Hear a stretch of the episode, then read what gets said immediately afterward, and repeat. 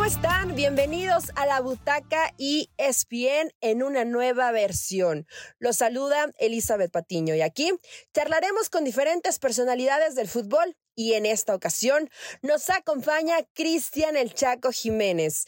20 años como futbolista y dos experiencias ya como director técnico en Liga de Desarrollo con el Cancún FC y Atenas de la Segunda División de Uruguay.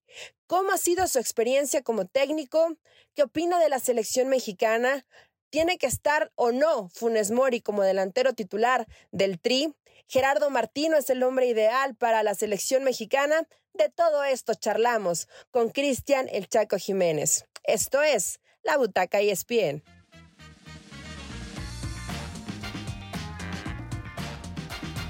Bienvenidos a ESPN Digital, es un gusto poder saludarlos en esta semana. Nos engalanamos con la presencia de nuestro querido Cristian El Chaco Jiménez, que se estaba haciendo del rogar, no me quería dar la entrevista, pero ya por fin me dijo que sí.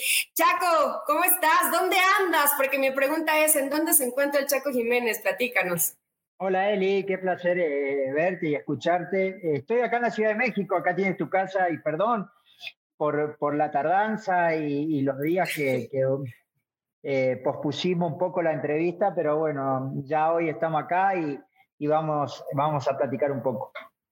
Y Chaco, platícame, digo, entramos de lleno rápidamente. ¿Qué andas haciendo? ¿Qué está haciendo el Chaco Jiménez después de estas eh, experiencias y oportunidades que tuviste como DT? Primero dime qué estás haciendo y luego me vas a platicar cómo te fue. No, fíjate que, estoy en un, proceso en el cual eh, acabo de llegar de Uruguay a fines de, diciembre, principio de enero, llego de la, Ciudad de México. A la gente no sabía, me ha tocado dirigir Atenas de San Carlos eh, en Uruguay, un equipo de, de, segunda división. En los últimos siete partidos, no, no, a nivel resultado no nos fue nada bien pero bueno, fue un aprendizaje y una experiencia enorme. Y, bueno, la verdad que, que, no, logramos continuar por, por, diferentes circunstancias de la vida. Y, bueno, hoy me encuentro acá en la Ciudad de México eh, tratando de aprovechar la familia también, porque fueron muchos años de fútbol, eh, muchas concentraciones, muchos viajes, después, bueno, cuando me retiré, eh, tuve un poquito de tiempo también para estar con la familia, pero también me metí de lleno a la televisión. Y después, bueno, me, me tocó la oportunidad de dirigir a Cancún FC de, la Liga de Expansión. Y, y, bueno, la verdad que, que, muy contento y ahora aprovechando, tratando de, de, aprovechar los momentos en familia, con los chicos, eh, tratar de acompañarlos en las actividades que, que por ahí eh, en, en, mucho tiempo no lo pude hacer y también capacitándome, estudiando, aprendiendo, viendo mucho fútbol, eh, también afianzando eh, el modelo de juego, mi metodología, eh, un montón de, de, cosas que, que, conllevan lo que quiero hacer aquí en adelante. Así que, nada, tratando de capacitarme cada vez más. Chaco, entonces, por lo que entiendo, en esta experiencia que tuviste como, como entrenador, no te acompañaba tu familia, te ibas tú solo con tu cuerpo técnico. No, fíjate que lo, eh, a veces es medio, medio complicado porque, bueno, esta plática fue, eh, la, hemos hablado en familia, eh, y al tener hijos grandes y hijos que están en la escuela es muy difícil moverlos. Entonces, la situación es que, que en Cancún se hacía más fácil porque estábamos muy cerca y, y por ahí mi, mi, familia iba cada dos o tres semanas y, y, me acompañaban. No los más grandes, los más grandes a veces iban, pero bueno, eh, la más chiquita y mi esposa iban para allá, pero Uruguay sí nos quedó bastante lejos. Bueno, fue, poco tiempo también, pero la realidad es que cuando tomo eh, la iniciativa o, o decido seguir por, por, lo que uno lo apasiona, que es la cancha, el, ser entrenador, eh, tiene estas cosas de, que por ahí te puede tocar un trabajo fuera del país, por ahí te puede tocar en otra ciudad, y, bueno, tratando de, de, que la familia se adapte también, eh, que no es nada fácil, porque cuando tenés hijos grandes, eh, hoy en, estos tiempos tenés que adaptarte a ellos, y, la verdad que bueno, yo no quiero que tampoco modifique su, su vida por, por seguirme. Entonces trato de siempre adaptarme y, y, pero siempre estamos juntos, a pesar de la distancia siempre estamos juntos y ellos quieren que, que, que haga esto porque me ven que me preparo, me ven que, que, me gusta, me ven que todo el día estoy con el fútbol y, y, y buscándole la vuelta a, a, la, a, la, ideología que tengo como entrenador, a la metodología, como te dije en un principio, eh, al modelo de juego, eh, buscarles variantes y seguir creciendo y seguir aprendiendo en esto que es tan bonito que es el fútbol. Sí, y bueno, Chaco, sabemos que eres muy familiar, entonces me imagino que siempre es difícil. Los adolescentes ya son bien rebeldes, ¿no? Yo no tengo hijos, pero tengo sobrinas y ya no se quieren ir, le dicen a los papás, si quieren váyanse ustedes, nosotras acá nos quedamos, entonces se vuelve, se vuelve complicado conforme van creciendo. Eh, Chaco, hablas de esta metodología, de lo que estás estudiando, de lo que te estás preparando, porque el fútbol es eso, ¿no? Bueno, en todas las profesiones es una preparación constante. Eh, ¿Qué aprendiste? ¿Qué te dejó este proceso en Cancún? En Uruguay ya nos mencionabas. Eh, dices, ok, no se dieron los resultados, pero ¿cuál fue la mayor lección para el Chaco Jiménez en esta primera experiencia como, como entrenador? No, fíjate que, que una de las cosas que uno se pone a pensar de que muchas veces lo que tuve la fortuna de ser jugador durante 20 años al fútbol, y sí, hay una, una parte en la en los cuales te sirve mucho, pero hay otra parte que no, hay otra parte que, que se trata de la preparación, de, de, actualizarse. Hoy, hoy, hoy con todas las herramientas que te dan o que te permite el fútbol y, y la tecnología, tenés que capacitarte cada día más, tenés que saber, bueno, el tema de los GPS, el tema de la Big Data, eh, mismo la gestión del día a día con los, con los jugadores, que eso para mí eh, es una de las cosas más importantes que, que, que, aprendí en esta etapa, porque la realidad es que muchos me, me preguntaban, ¿y, y, ¿y cómo fue? Y la verdad que yo le decía de que la primera vez que me, me,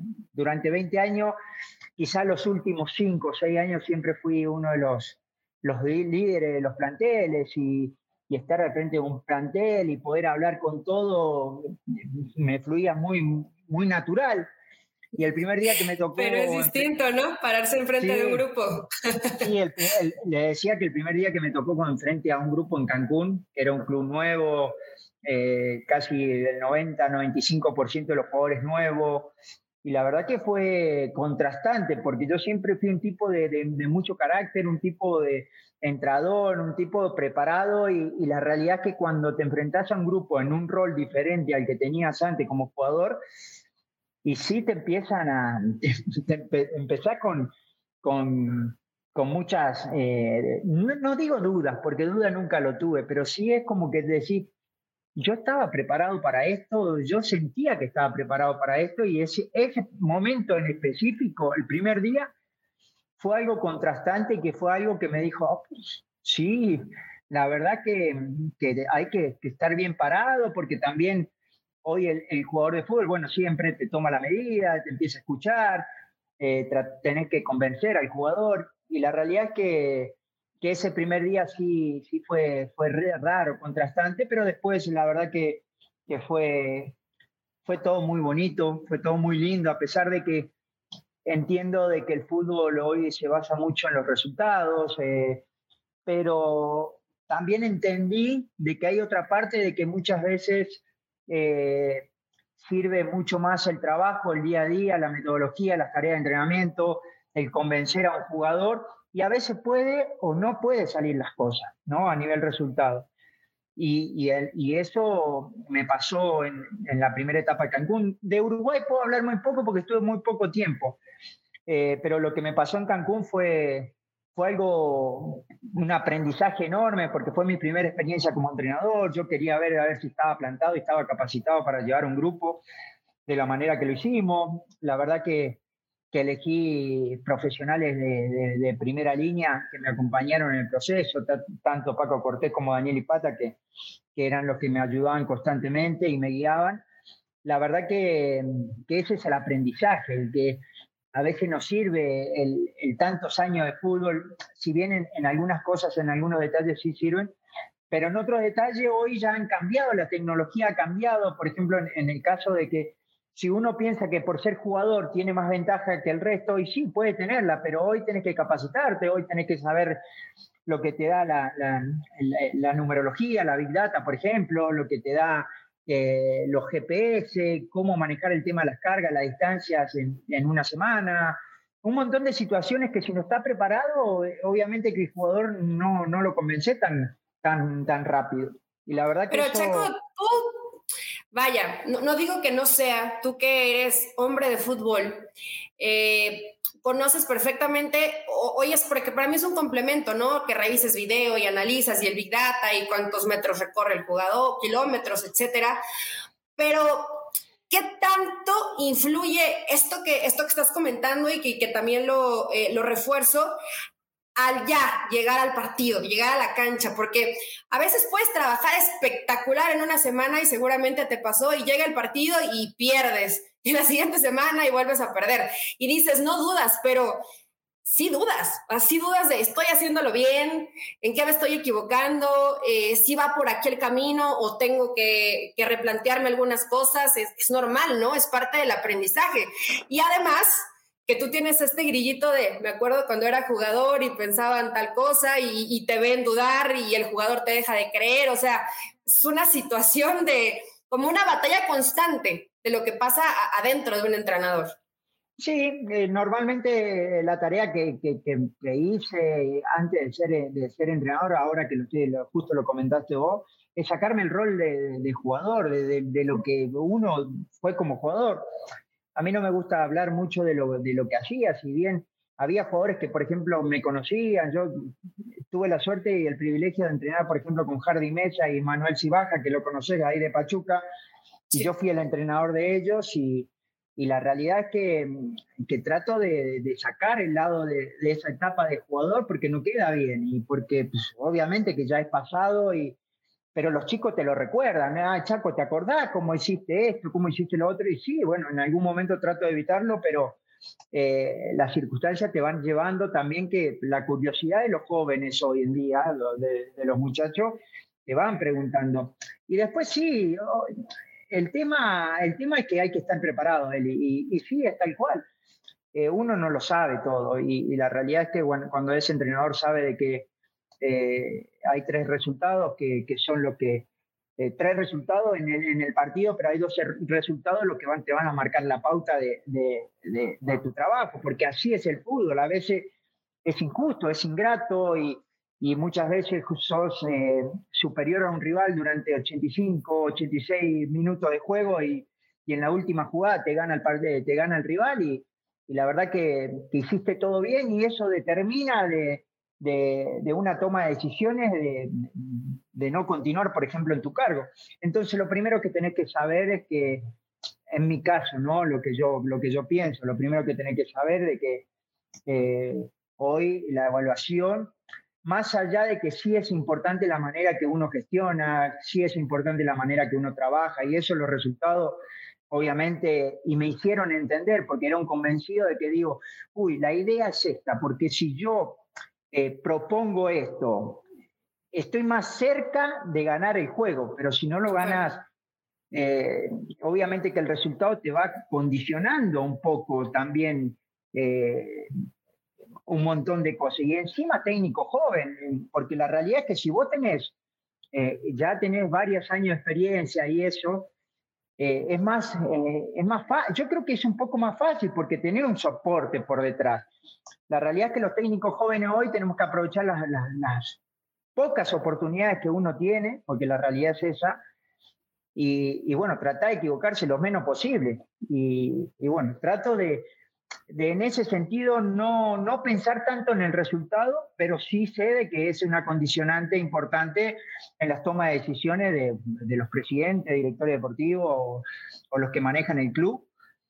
Pero bueno, trato de hacer bien mi trabajo en, todos los sentidos, soy muy meticuloso en, todo. Y, y, trato, creo que es algo que, que sí eso me quedó de lo que hablé al principio de, del vestuario, del líder y eso, la gestión trato de, de tener mucha comunicación y comunicación directa y sin, sin mentira y decir las cosas de frente. Eh, Chaco, en tu, en tu idea de juego, em, modificaste un poco, porque yo recuerdo, eh, sobre todo en el tema de, Cancún, acá, bueno, es difícil ver lo que pasa en, Uruguay, tú sabes que no es tan fácil ver, ver el fútbol sudamericano en México. Eh, pero en Cancún yo recuerdo que al principio tenía una propuesta un poco más ofensiva que conforme fueron avanzando las jornadas, después eh, se comenzaba a ver más orden en tu equipo, a lo mejor no con, con esa misma intensidad de ofensiva, pero sí con, con mayor equilibrio. Eso te lo fue dando los partidos de, a ver, tengo que también aprender a, no descuidarme, ¿no? Porque me puede encantar y yo creo que todos los entrenadores, y lo pide a veces la, gente, la afición, el, el, periodismo, es que tienen siempre que ser intensos y atacar y no importa que, pero igual si te comes tres, aunque metas tres más, igual te van a criticar, ¿no? Y, no vas a poder respaldar el trabajo. ¿Buscaste ese equilibrio o sigues pensando mis equipos ofensivos y atrás que pase lo que tenga que pasar, ¿no? No, no, fíjate que es interesante, vos sos entrenadora y sabés, sabés de qué se trata y, la realidad es que, que al principio es como que tenés una energía de ir para adelante y sí me pasó.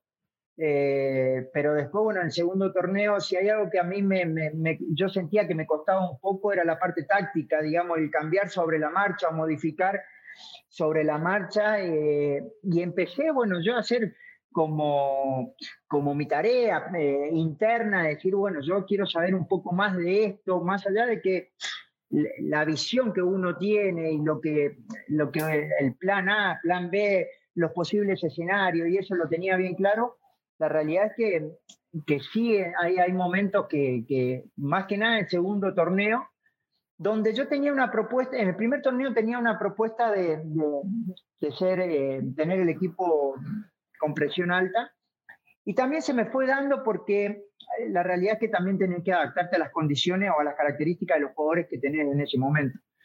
Y, recuerdo bien, yo tenía a Eder Cruz, que lo conocés, tenía a Isaac Díaz, eh, a Steven Almeida, que son velocistas, digamos, son tipos muy ligeros y que, que me daban la posibilidad, de Mitchell Rodríguez, que está en Monterrey, que me daban la posibilidad de, de, tener esa presión alta y ser intenso en la presión y lograr el objetivo que es recuperar el balón en, eh, zona alta o, en inicio de juego del rival. Pero después fui modificando, en el segundo torneo me tocó tener, por ejemplo, un poco más de calidad, jugadores de mucha más experiencia, como Chuleta Orozco, como César Villalú. Entonces yo ahí, cuando empecé a identificar de que ya no tenía la frescura que tenía con los jugadores anteriores o la intensidad, yo me eh, replegué un poquito más, me tiré un poquito en bloque medio eh, bajo, eh, tratar de hacer una presión sectorial donde dábamos, la, el dábamos la, salida al primer pase al central y tratar de de orientar la presión para los costados. Eh, hay un montón de cosas que te van modificando, ¿no? Pero la idea siempre fue, a mí me gusta eh, la posesión del balón, yo me siento cómodo con la posesión del balón. Si yo no tengo el balón, mis equipos, bueno, ojalá me toque por mucho tiempo ser entrenador, pero vos vas a ver que una de las características principales, si no la característica principal de, de, de, mi equipo es generar ventaja por medio de la posesión y atraer para generar espacio. Y, me gusta progresar en el juego a través de utilizar el, tercer hombre, utilizar la referencia, o, ir por fuera eh, y terminar por dentro, mucho intercambio de posiciones. Eh, y hay un montón de, matices que, van a, que, lo vas a ver con, con el pasar del tiempo de mis equipos que es una característica que van a tener mis equipos. Después, bueno, obviamente te tenés que adaptar. A mí me pasó algo ahora en, Uruguay que, que al fin y al cabo yo fui con una idea, yo creí que tenía los jugadores, y sí, tenía los jugadores, pero necesitaba tiempo. Y, y fui con esa idea, digo, tengo jugadores de buen pie que podemos hacer eso. Pero a la vez también me contradecía porque la cultura del fútbol uruguayo es totalmente diferente a lo que yo proponía. Entonces, al, tener ese contraste era muy difícil. Eh, al fin y al cabo, me pasó de que intenté, intenté hacer con mi idea y con lo que yo creía que tenía y de jugadores en ese momento, que tenían buen pie y que, tenían un entendimiento del juego, al fin y al cabo no me fueron dando los, no se fueron dando los resultados. Y cuando vos propones una idea y tratás de convencer al jugador, obviamente que es muy bonito, el jugador siempre quiere tener el balón, pero si los resultados no acompañan, es muy difícil. Deja de creer. Y, deja de creer. Entonces, ahí en, la, en, medio del proceso, tenés que adaptarte y cambiar en la marcha, digamos, y, logré eh, decir, bueno, a ver, vamos a bajarlo un poquito, no tuvimos tiempo de trabajo, lo que tenemos que hacer es adaptarnos al fútbol uruguayo, ¿no? Que eso yo, ya lo sabía desde un principio, ya lo sabía, porque yo cuando arreglo con Atenas, me vi 10 partidos de Atenas y yo sabía lo que era Atenas, pero yo quería modificar un poquito, porque por eso me contrataron, modificar un poquito, eh, ser un equipo tan directo y tener un equipo más, eh, más intenso, con más posesiones, de, saber comportarse cuando tiene el balón, cuando no tiene el balón, qué tiene que hacer cada jugador, que eso no lo tenían. Y entonces cuando yo fui a hacerlo eso, de repente no se daban las cosas y nos llegaban una vez y no convertían, nos convertían, perdón, y ahí empieza el jugador a dudar, a dudar. Entonces, ¿qué tenés que hacer? Bueno, en vez de complejizar, simplificar. Simplificar, vamos a adaptarnos a las cosas, vamos a tratar de, adaptarnos al, fútbol uruguayo, a, tratar de, de, mantener un orden, de mantener el cero atrás, a pesar de que yo iba con lo que iba en contra de lo que sentía yo. Claro. Porque me, faltó tiempo de trabajo y yo sabía de que si yo pasaba esa, ese bache, me iban a dar ese tiempo.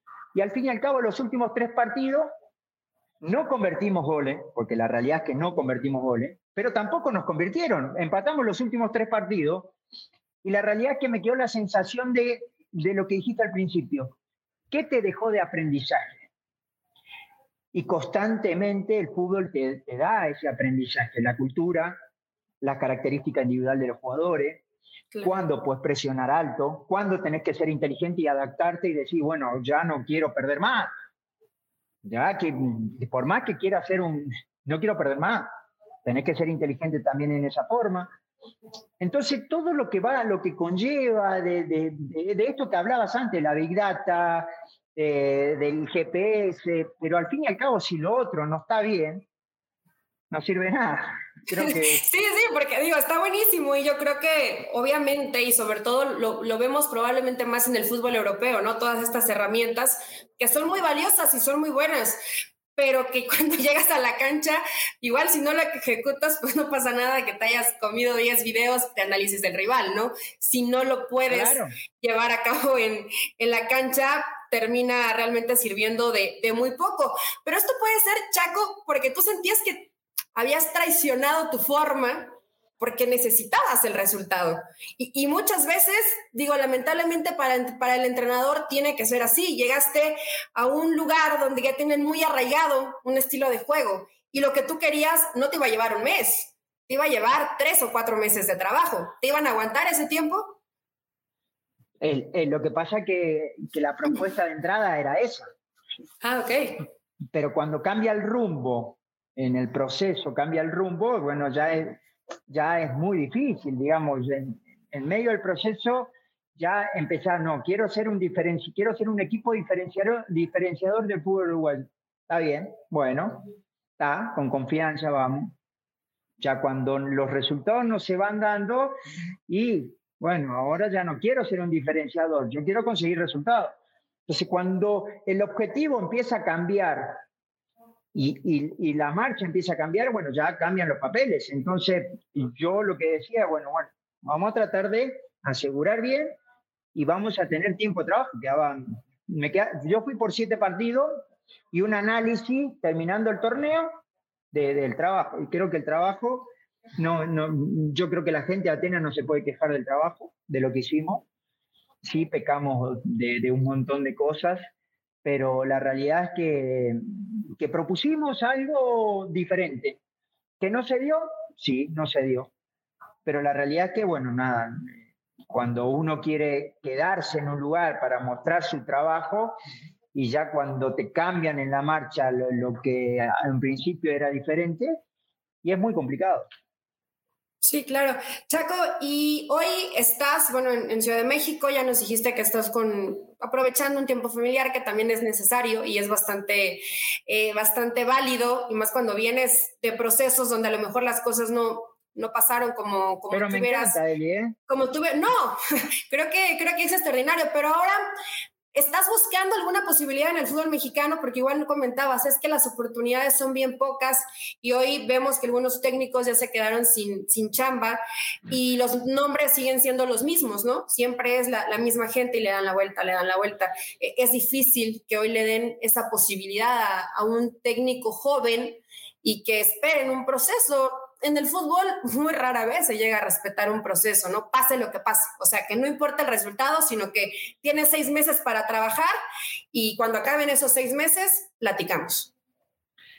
Sí, pero bueno, al fin y al cabo yo lo, que, lo que pienso es que eh, cuando vos eh, te levantás a la mañana y sentís de que, que lo que de lo que estás, te estás capacitando, de lo que hiciste durante mucho tiempo, yo creo que no es una, no es de balde, digamos, a mí me encanta, por ejemplo, ahora estoy haciendo el máster de alto rendimiento de, de, MVP y a mí me fascina, la verdad, y eso no quiere decir de que sea bueno o mal técnico, no, yo quiero estar preparado, eh, quiero, quiero saber más profundo de, de, quizás lo que no sabía cuando era jugador.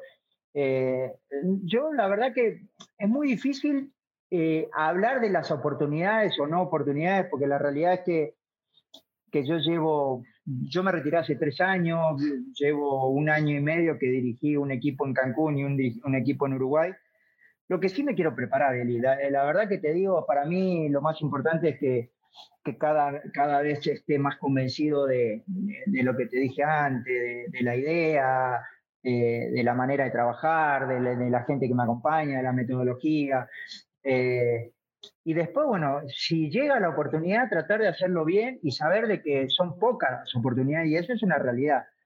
Pero eh, si no, yo voy a seguir. A mí me encanta, por ejemplo, me encanta el, fútbol. Yo con mi hijo eh, termina el partido y terminó ayer de jugar y hoy los 15 minutos que entró, 20 minutos fueron, hoy nos pusimos a analizar el partido, ¿me entendés?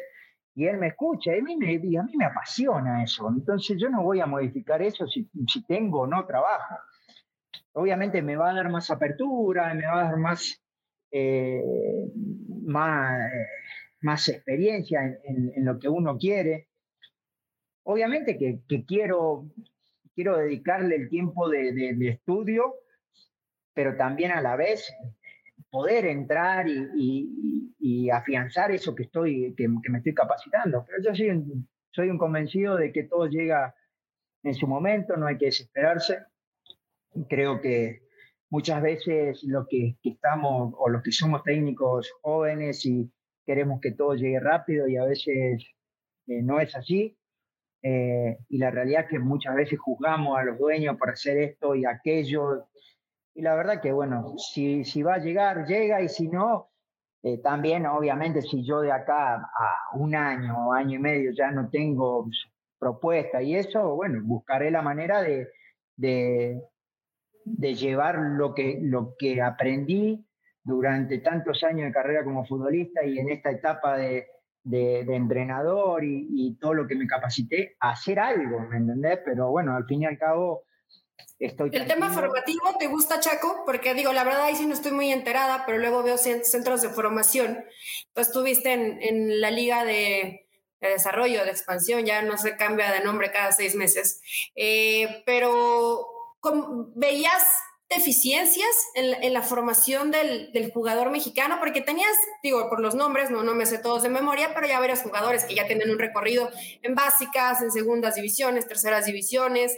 Eh, hoy ya, bueno, ya no hay este tema de, del ascenso, pero eh, ¿ves demasiadas falencias? ¿Te gusta el tema de la formación o, o, no es precisamente a lo que quisieras enfocarte? No, a mí me gusta, la verdad me gusta. Todo lo que tenga que ver cancha y con con la proyección de los jóvenes y acompañarlo y guiarlo, me encanta. Eh, hay un diferenciador importante eh, en los clubes que son eh, formadores, y eso es una realidad. Me tocó tener jugadores de Pachuca, de América, de Chivas, que, que, bueno, son jóvenes, y después otra, otra camada de jugadores que venían de, de, de, de otros clubes. Y si hay una diferencia en en la metodología, hay una diferencia.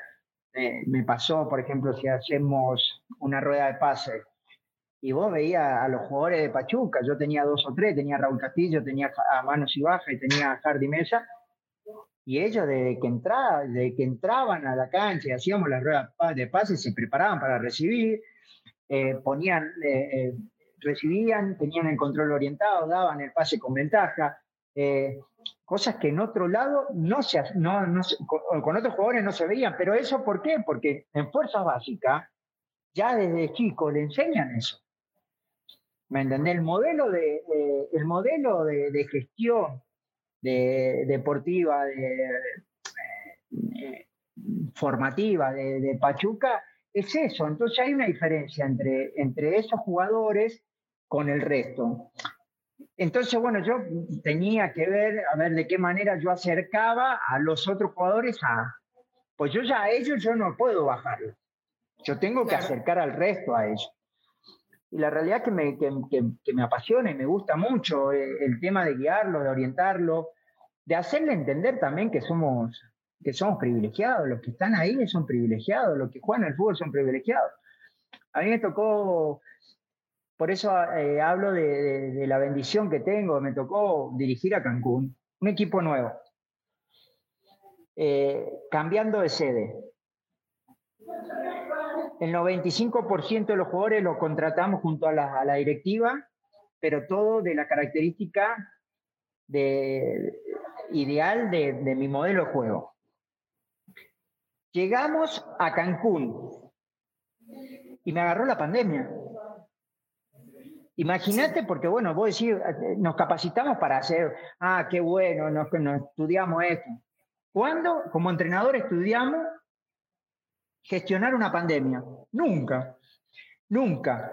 Entonces me tocó toda esa etapa y la realidad es que, fue maravilloso porque es todo aprendizaje, y lo que decías al principio, todo aprendizaje y, la realidad es que, para mí todo lo que conlleva a, generarle a ellos, y encima, perdón, y encima sacaron el ascenso, que ese era otro de los retos ah, importantes. sí. Se terminaron matando el nivel de la liga, ¿no?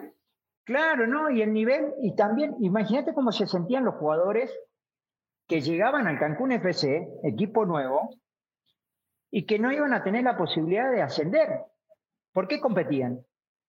Entonces ahí también había otra limitante, otra, otro reto importante de cómo hacer para convencer a estos jugadores de algo, porque se sienten, eh, se sienten menospreciados porque ya no están, por ejemplo, en un Chiva, en un Monterrey, eh, en un Pachuca, eh, y de repente te llegas, llegas a un club nuevo, con pandemia, y, y no tiene ascenso. Bueno, entonces todo eso tenés que gestionar, y la, la realidad que ese aprendizaje de Cancún para mí fue extraordinario porque tuve vivencia de todo, de todo, pasaba también eh, había situaciones extra, extra cancha, digamos, eh, o factores externos, como, como lo llamamos, tenías que hacer eh, hisopado cada 15 días.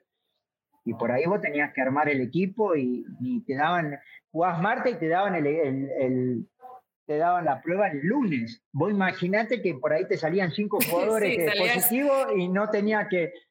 Y, y al fin y al cabo, la verdad que se portó muy bien la gente de Cancún con nosotros y, y al fin y al cabo siempre nos respetaron todo, pero también puede ser una condicionante y hoy viven los, los, técnicos de primera edición esto, que lo vivimos todos los entrenadores, ¿no? Pero realmente por ahí te faltan cinco jugadores. Bueno, a Pachuca le faltaron siete o nueve, así que tiene una estructura, en su momento tiene una estructura y tiene juveniles para tirar para arriba. Pero fíjate si lleva cuatro o cinco partidos el técnico y en ese partido le faltan siete jugadores y toma, la, obviamente que hay un proceso, pero toma la decisión de despedir al técnico por una situación externa que es difícil también de manejar. Pero bueno, nada, a mí me, me, fui un poquito para otro lado, pero la realidad es que a mí me encanta. Todo. El tema, el tema de formación también es eh, apasionante, Chaco, y creo que faltan muchos formadores. Y como dices, tal, convencer al, al futbolista que no está en las básicas de, de una institución de primera división, porque piensan, ¿y acá quién nos va a ver, no? ¿O en qué momento vamos a dar ese salto?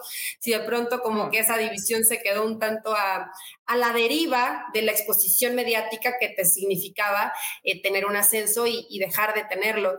Eh, Chaco, perdón, perdón que te interrumpa, y tener sí. de 9 a 11 extranjeros también. Bueno, también, también eso, eso es un temita. Porque la, realidad es que la realidad, perdón que te interrumpa, pero la realidad es que yo doy gracias, doy gracias que, bueno, si fui extranjero me abrieron la puerta y, y, te juro por Dios que no tengo nada en contra de eso, pero son muchos. Y me parece que eso es algo que nosotros tenemos que, que mejorar, porque la realidad es que eh, es muy difícil para los jóvenes que pongan filtros, filtros de calidad, Chaco, como, como se hace en Europa. O sea, no, no está, qué bueno, si vienen extranjeros de calidad, te enriquecen la liga, ¿no? Y, te genera una competencia mucho más interesante. Pero de pronto ves a extranjeros en primera división y, y tú lo sabes, tú también fuiste futbolista. A veces hay presión porque jueguen. Y, tienen que jugar porque pagas mucha plata por ellos y porque el promotor lo trajo y es un futbolista que, tiene que tener exposición. Y a lo mejor tienes a cinco de fuerzas básicas que te pueden hacer lo mismo que él. No te estoy diciendo ni siquiera que eh. sean mejores, que te pueden hacer lo mismo. En el caso de Pachuca ayer, Pachuca terminó jugando con siete jugadores de la cantera. Sí, sí, sí, sí la ahora, pero ahora es porque tiene el respaldo de un club que apuesta a eso y que no tiene nada que ver si los resultados no se dan, no tiene nada que ver la continuidad del entrenador, porque también eso va de la mano, ¿eh? Porque la realidad es que muchas veces eh, es como decir, bueno, acá tenés un joven, pero si perdés te vas. Ah, entonces no pongo al joven, yo me aseguro con uno grande. Va más, más, más allá de, de esta situación. ¿Cuánto sería una cantidad de extranjeros considerable? ¿Cinco? ¿Seis por equipo? Cinco. Cinco. Para mí cinco está bien. Para mí cinco, nosotros, nosotros, por ejemplo, y fíjate, yo te doy un dato que vos lo sabés más que nadie, porque vos estuviste toda la vida ahí en Pachuca y nosotros cuando estábamos ahí en Pachuca, y perdón que yo hable del pasado y eso, nosotros teníamos Calero, bueno, Calero ya era mexicano, no naturalizado mexicano, teníamos a Quivaldo Mosquera, teníamos a, bueno, Gabriel Caballero era naturalizado mexicano, tenía a Damián Álvarez, me tenías a mí. Chitiva. A ver, ayuda, Chitiva. y, ya no había más. Ahora, yo te cuento, teníamos a Rodolfo Cota. Hoy figura y cuántos títulos le dio a León. Al Chapo Monte. A Chivas también. A Chivas, al Chapo Monte. Teníamos a Eddie Brambila, que también fue importante en el ascenso con Cafetalero. Bueno, a Paula estuvo contigo, Paula Aguilar, sí, también. A Paula Aguilar, Leobardo López, Jaime Correa, Fausto Pinto, Juan Carlos Cacho, Marvin Cabrera. Eh, y no me quiero olvidar que me van a matar. No, bueno, es que en todo fueron muchos años, Chaco, pasaron muchos, muchos mexicanos. ¿Y te acuerdas cuando ganan la Sudamericana? del equipo que sale la campaña del equipo de México y después empiezan a bromear que el equipo de las Naciones Unidas, porque aún así, pues había una buena base de, extranjeros, ¿no? Pero digo, no porque estés aquí, pero eran extranjeros extranjeros de calidad y se le daba paso a, la gente de básicas. Sí, pero fíjate que todos los, jugadores que te nombré fueron importantes para el fútbol mexicano y no solamente para el club donde fueron, sino, sino fueron para los clubes a donde fueron, también fueron importantes. Entonces yo, ¿a qué voy con esto? Que muchas veces con cinco o seis, nosotros teníamos cinco tipos en los cuales nos preocupamos mucho por el proceso de estos chicos. No era que nosotros íbamos y cobrábamos el dinero y nos íbamos y no, no. Si bien sí nos pagaban bien, pero la realidad es que nos preocupábamos, a ver, eh, Chapo, ¿qué te hace falta? ¿Qué necesitas? ¿Por qué estás haciendo esto? Ah, ¿por qué llegaste tarde hoy? ¿Por qué hiciste esto? Y al fin y al cabo, al pasar de los tiempos, al pasar de los tiempos, del tiempo, perdón, te das cuenta de que funciona. Y no teníamos nueve jugadores o once jugadores extranjeros, porque sí hay, hoy en día sí, y no tengo nada en contra, y quiero ser claro con esto, no tengo nada en contra de los extranjeros, y la verdad, hay extranjeros... ¿Cómo vas a tener algo en contra? Si, digo, eres naturalizado mexicano, pero eres argentino. Sí, no, no, pero igual de cualquier manera, a, mí me parece de que vinieron extranjeros y extranjeros muy buenos, muy buenos. Pero muchas veces hay, hay extranjeros que tampoco que vinieron y, no, no jugaron tanto.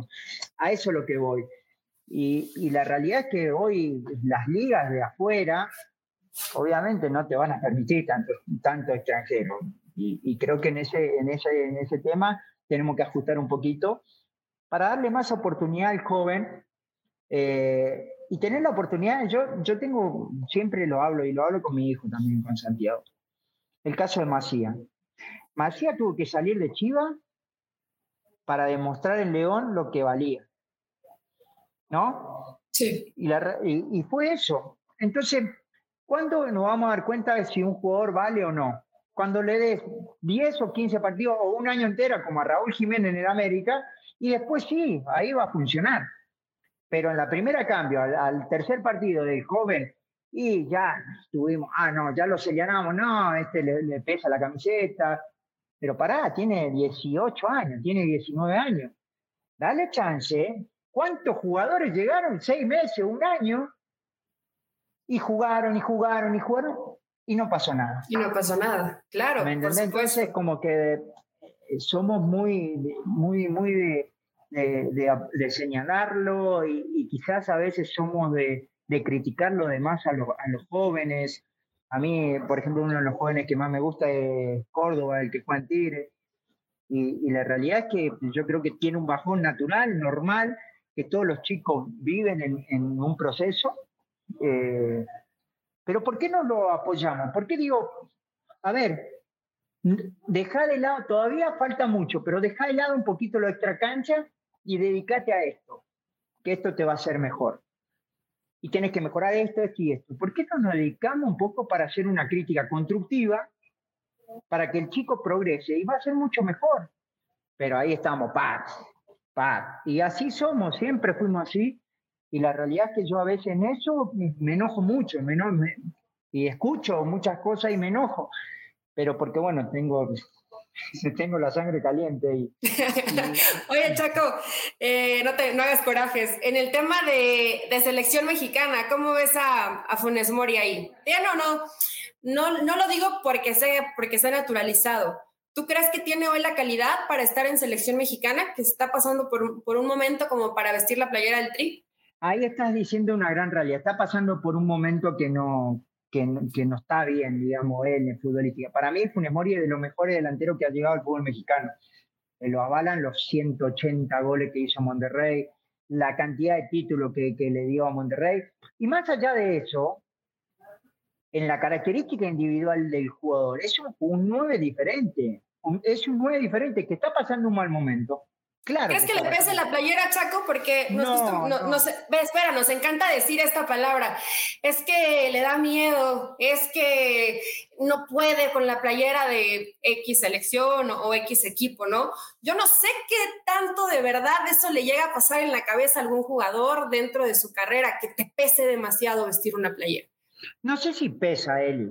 La realidad es que yo no creo que pase por, por el tema de pensar, pero sí cuando entras en, en, una situación negativa, es muy difícil sacarlo, porque la presión que se ejerce en el entorno y encima que en, los últimos partidos quizás el juego mismo de, de, la selección no fue bueno, obviamente que van a ir directo a Funes Mori.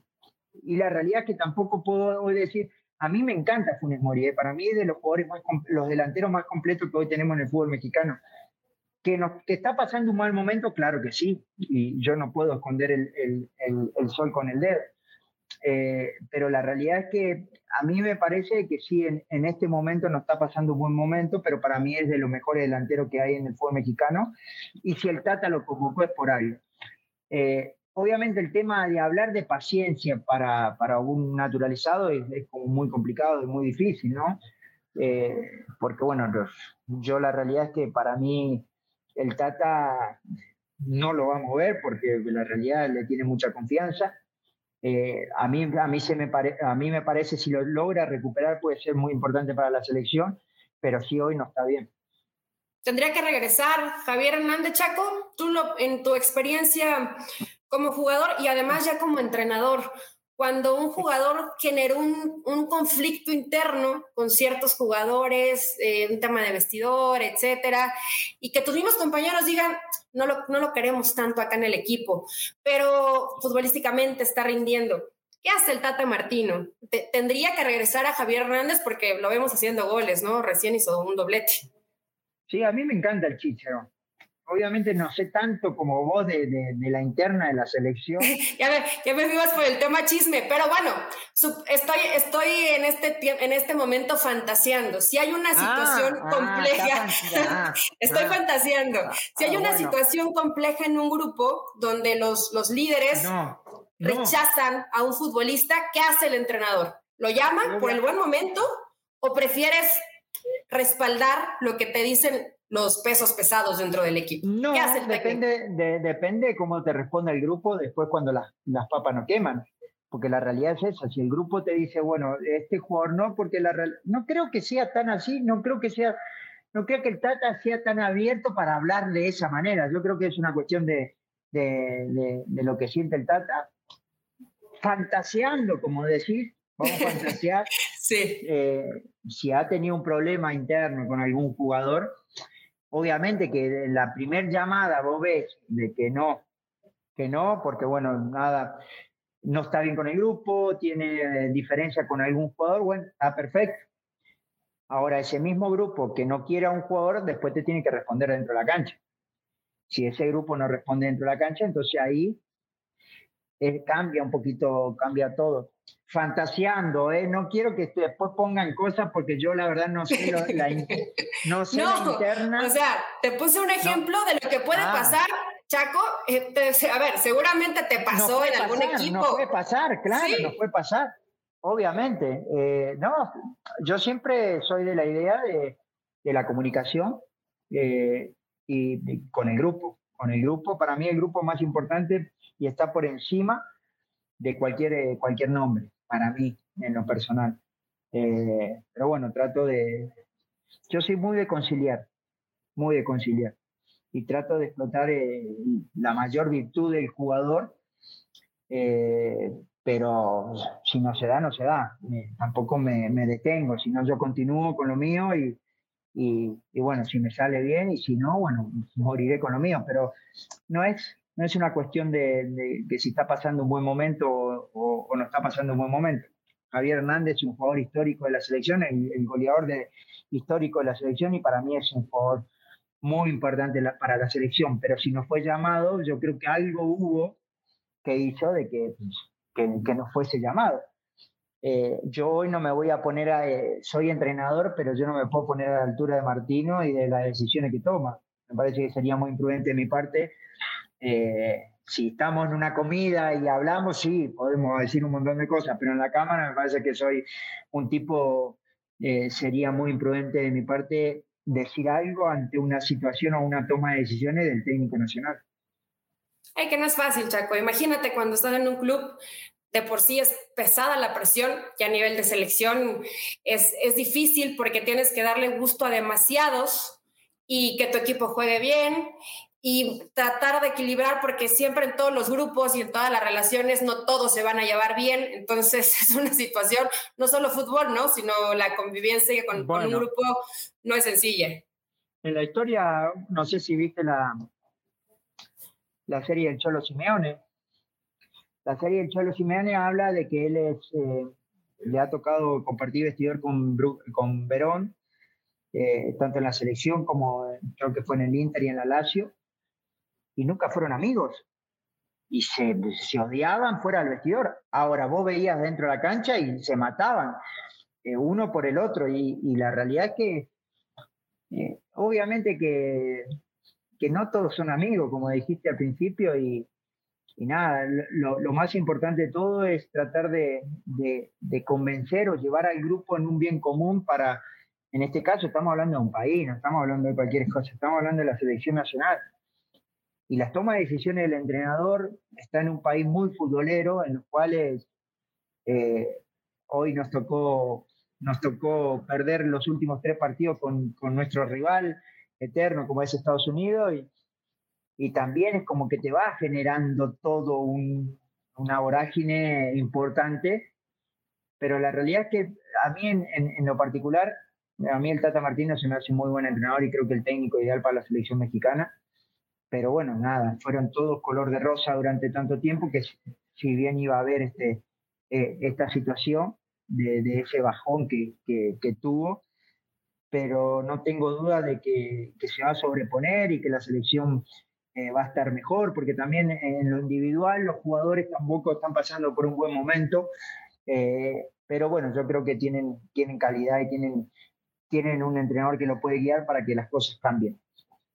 Y Chaco, pues si no está Rogelio, está Santi, está Macías, o sea, me refiero, hay gente que, que, está trabajando, ¿no? Y que si no quiere que regrese Javier Jiménez, Javier Hernández por la relación que sea, o por la situación imaginaria que sea, pues sigue habiendo gente con, con talento, porque también yo sé que es cruel, pero pues el jugador vive de momentos y de pronto si caes en muy malas rachas, pues no puedes estar y tendrá que ir alguien que en ese momento esté mejor que tú. Sí, esa es una idea tuya como entrenadora y una idea mía como entrenador. Después hay otro entrenador que toma las decisiones. Bueno, sí, y, le da el resto. Y, por ejemplo, en este caso, Martino banca muerte a Fones Mori, ¿no? Y, bueno, te hago la pregunta como entrenadora a vos. ¿Al delantero qué harías? ¿Qué sí, pasa es, este momento? Es, es complicado. Tratas de respaldarlo porque además pues si está ahí es porque confías en él. Y a la gente que tienes confianza, Chaco, difícil, muy difícil, muy raro va a ser el entrenador que te va a decir, ¿sabes qué? Hasta un lado, no, no puedo contigo. Se va a morir contigo.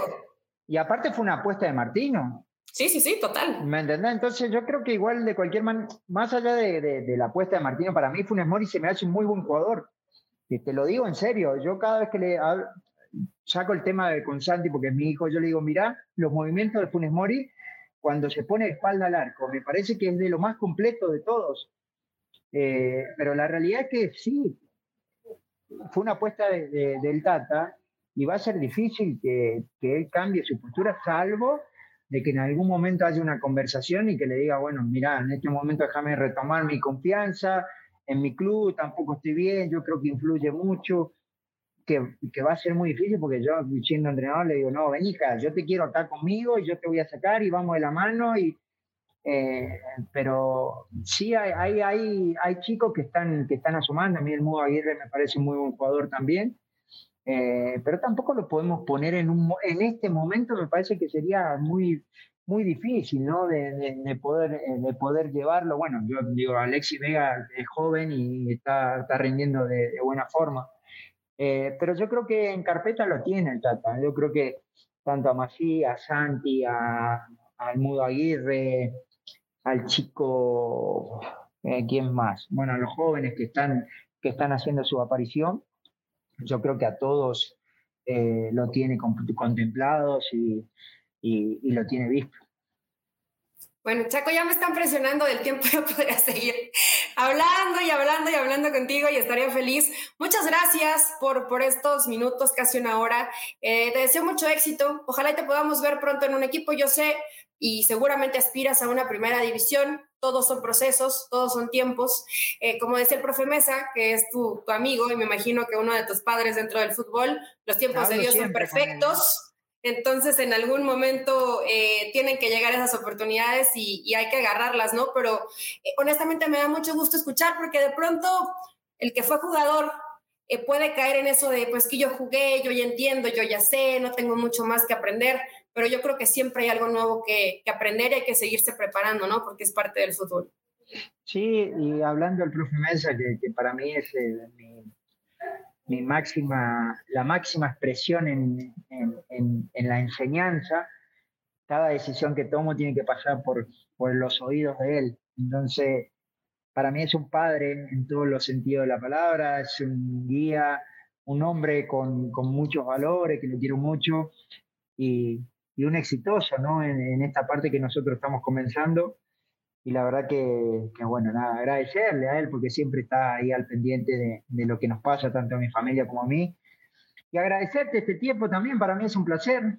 Eh, muchas veces yo siempre hago broma, digo, después que me retiré del fútbol, eh, a muchos se le perdieron mi número de, teléfono, pero soy feliz y, soy un dichoso de la vida de estar en este país maravilloso, de poder, poder tener las amistades eh, como, como la tuya, la de, mucha gente, la familia que tengo y, y, agradecido y seguir aprendiendo y si llega trataré de hacerlo de la mejor manera y si no la vida continúa, el reloj no se para y hay que darle para adelante siempre.